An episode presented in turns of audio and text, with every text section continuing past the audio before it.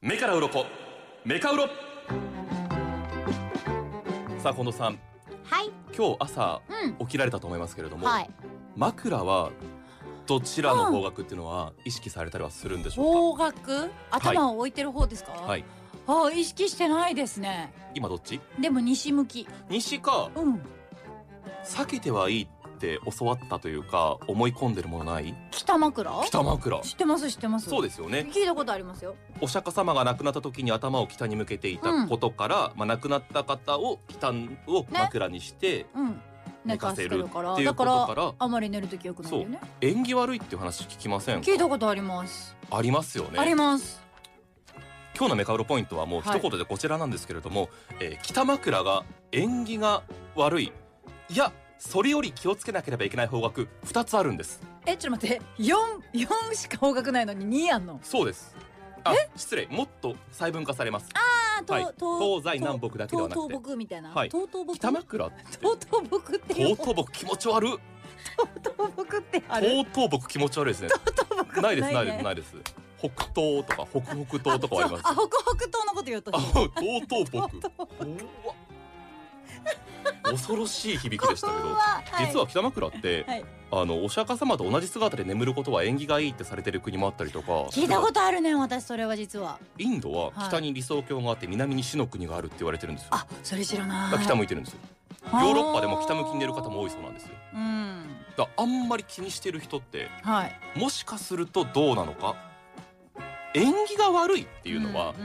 なんていうのかな吉挙あのつまり不吉な前兆とか良くないことが起こる前触れを縁起が悪いっていうので、正確に言うと別に北枕ってそんなに悪くないんですよあー人気の占い師に聞いたところ北の方向に北枕で寝ると何いや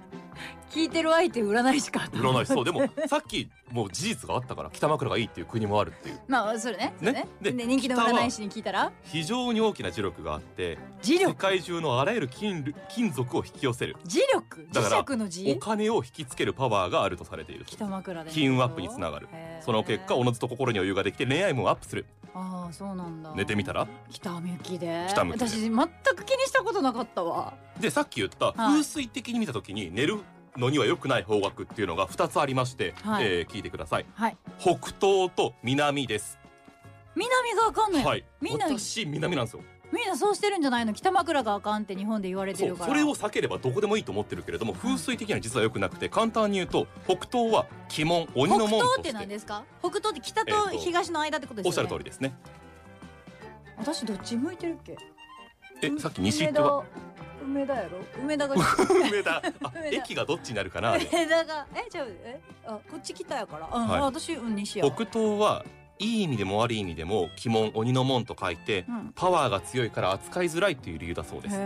ー南は非常にあの気の流れをさっき北は浮きやすいって言ったけどそれに足を向けるから、良い気を取り入れられないからイライラしやすくなったり金運が下がったりするそうですへ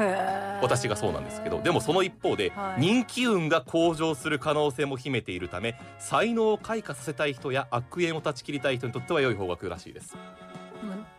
だからかなみたいえなねんちゃんも人気っていうのはねえんちゃんどこ向いて寝たってえんちゃんどこ向いて寝たっておっしゃる通りかなり諸説はあるんですだっけてれど多も分どこにでも何かあるよ、うん北に向いてもいいっていう人もおれば悪いっていう人もおって南向いていいっていう人もおれば悪い人もおってってだってな確かにこれは一説諸説あるしそれぞれの考え方があると思いますけれども、はい一概に北枕は縁起が悪いとは言い切れない、実は占い師さんに聞いたところこういう意見もありました